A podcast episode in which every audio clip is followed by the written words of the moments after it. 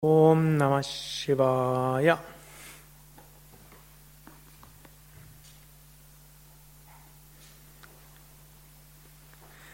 Ich will etwas lesen aus dem Buch Göttliche Erkenntnis von Swami Shivananda.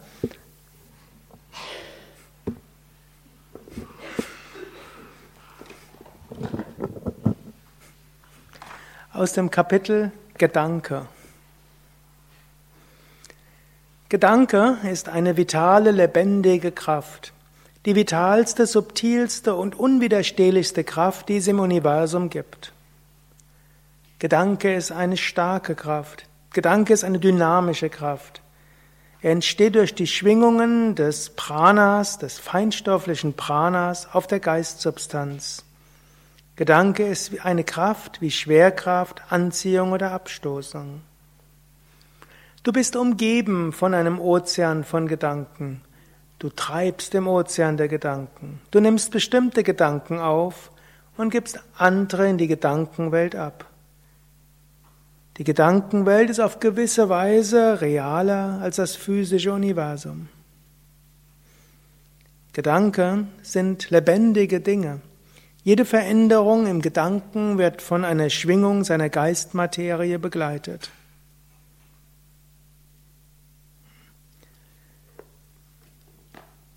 Schreibt er einiges über Gedanke als Kraft, etwas, was vielleicht in der westlichen Wissenschaft ein etwas befremdlicher Gedanke sein mag. Das, wir wissen natürlich auch von der Wissenschaft her, Gedanke und Körper hängen miteinander zusammen, soweit ist klar. Hm, wenn auf der physischen Ebene sich etwas ändert, ändert sich auch was im Geist. Angenommen, jemand kriegt eine Grippe, dann stellt er fest, es hat einige Wirkungen auf den Geist. Umgekehrt kann man auch mit dem Geist Auswirkungen haben auf den Körper. Hm, bestimmte Suggestionen kann man machen und dann fühlt man sich wärmer oder kälter oder ängstigt sich vor irgendetwas oder hm, blendet irgendwas aus und so weiter. Also Körper und Psyche hängen stark zusammen, das ist, das ist Klar, die Psychosomatik wird heute hm, nicht mehr in Abrede gestellt. War noch vor einigen Jahrzehnten anders. Das heißt, Vishnu immer gesagt hat, ja, Geist, Körper hängen miteinander eng zusammen und auch Geist kann Körper beeinflussen. Dann war das in der Medizin noch nicht so hm, allgemein anerkannt. Aber die, hm, was Swami Shivananda hier sagt, das geht noch weiter. Er sagt nicht nur, steuert die Psyche auch den Körper und umgekehrt wird der Körper Einfluss haben auf die Psyche, sondern auch die Psyche hat direkte Wirkung auf die Gedankenwelt. So wie es ein physisches Universum gibt, gibt es dann eben ein feinstoffliches Universum, ein sogenanntes Astraluniversum. Auch das klang vielleicht noch vor 100 oder 200 Jahren, vielleicht 200 Jahren etwas eigenartig. Heute weiß man, es gibt ein elektromagnetisches Spektrum, und da gibt es alle möglichen Kräfte. Man kann ne, mittels hm, Handy kann man jemanden telefonieren irgendwo in Australien und Neuseeland und man kann eine Facebook-Nachricht schicken und das kann man auch über Smartphone machen. Wir hatten irgendwann mal so ganz lustig gehabt, da gab es einen Special Guest, der kam hierher und war vor verschlossener Tür und äh, war irgendwie später gekommen als erwartet. Was hat er gemacht? Er hat sein Smartphone dabei gehabt, da hat er eine Facebook-Nachricht geschickt an jemanden in Stuttgart und die hat er nachgeguckt im Facebook, wer von den Yoga-Vidyanern online ist und hat ihm schnell deine Message geschickt und dann ist dann jemand die sieben Meter Luftlinie von oben nach unten gegangen. Aber zwischendurch sind die Nachrichten mehrmals um die ganze Welt gegangen. Also so. Hm? Wir wissen also, subtil, Kommunikation geht auf subtilere Weise. Gott und Swami Shivananda sagt hier, sie geht noch subtiler als das. Hm, wir können direkt kommunizieren über Gedanken auch mit anderen Menschen. Wir nehmen Gedanken auf und wir schicken Gedanken raus.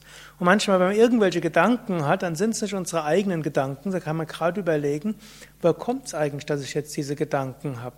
Vor ein paar Minuten oder Stunden hatte ich die nicht gehabt. Und dann stellt man fest, war ich vielleicht mit jemandem zusammen, der solche Gedanken hatte. Und dann merkt man, ja, irgendwie bin ich davon angesteckt worden. Das ist ja erstmal nichts Schlechtes. Man kann auch sagen, ich habe halt Gedanken aufgenommen. Ich bin halt hm, besonders telepathische Fähigkeit. Aber das heißt ja nicht, dass ich jetzt die Gedanken des anderen ausführen muss. Ist ja ganz nett, dass der andere seine Ängste mit mir teilt und vielleicht auch seine Wünsche und dass er sie mitteilt und nicht nur über Worte und Gesichtsausdrücke, sondern auch über Gedanken. Aber es heißt ja jetzt nicht, dass ich mich genauso ängstigen muss oder dass ich genau solche Wünsche haben muss. Also wir können dann sagen, okay, schön, dass ich das mitkriege. Aber hm, es ist Kommunikation, ich muss mich deshalb nicht beeinflussen lassen. Bei vielen Menschen anders, so wie sie irgendeinen Gedanke haben, denken sie gleich, sie müssen drauf abspringen und gleich loslegen. Oder mindestens müssen sie hm, tief in dieses Gefühl hineingehen. Kann man, wenn man will, muss man aber auch nicht.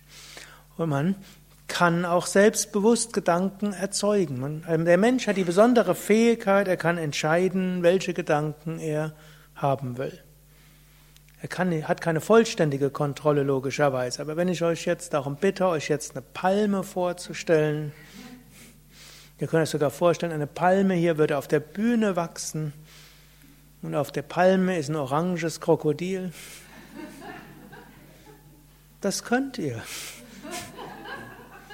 Und manche werden sich gerade gedacht haben, warum oranges Krokodil? Und haben sich stattdessen ein blaues vorgestellt. Ihr müsst auch nicht meinen Vorschlägen für Visualisierung folgen. Ihr könnt, aber ihr müsst nicht. Der Mensch hat sehr viel mehr Freiheit, als er denkt. Er ist seinen Gedanken nicht so hilflos ausgeliefert, wie er denkt. Es gibt Automatismen, die kommen aus Erinnerungen von seinem bisherigen Leben oder früheren Leben. Wir schnappen Gedanken auf von anderen und von der Gedankenatmosphäre. Aber wir können auch sagen, hm, nö, will ich nicht. Kann man auch überlegen, welchen Gedanken hätte ich denn gern. Gut, manchmal ist ja auch irgendwo was Faszinierendes, so in der grenzenlosen Trauer und Selbstmitleid und Opferbewusstsein zu versinken. Ist auch ein, kann man sagen, eine menschliche Erfahrung. Aber man kann auch mal sagen, es reicht. Man kann sagen, muss es nicht. Es gibt jetzt keinen Zwang, immer positiv zu sein. Es gibt jetzt keine Diktatur der guten Laune. Der Physik, auf der, dieser relativen Welt ist es ja ganz schön, dass man ein Emotionsspektrum hat. So muss man auch nicht irgendwas wegdrücken, wenn man kann ja sein, dass es angemessen ist und dass für die Erfahrung wichtig ist, eine angemessene Verarbeitung und so weiter. Aber diese automatische Reizreaktionsgeschichte und Aufnahme von Gedanken gleich fühlen und darauf reagieren, das brauchen wir nicht. Wir haben eine gewisse Fähigkeit, Einfluss zu nehmen. Dann können wir auch mit unseren Gedanken unser Schicksal beeinflussen und wir können auch positive Gedanken in die ganze Welt schicken. Und das ist vielleicht jetzt auch gerade besonders wichtig, wo sich ja auch in der Gedankenatmosphäre in den letzten Monaten sehr unschöne Gedanken breit machen mit hm, nach Terroranschlag und hm, allen möglichen Märschen, die dann da sind, hm, die irgendwelche Erinnerungen an vor vielen Jahrzehnten wachrufen, was daraus entstehen könnte.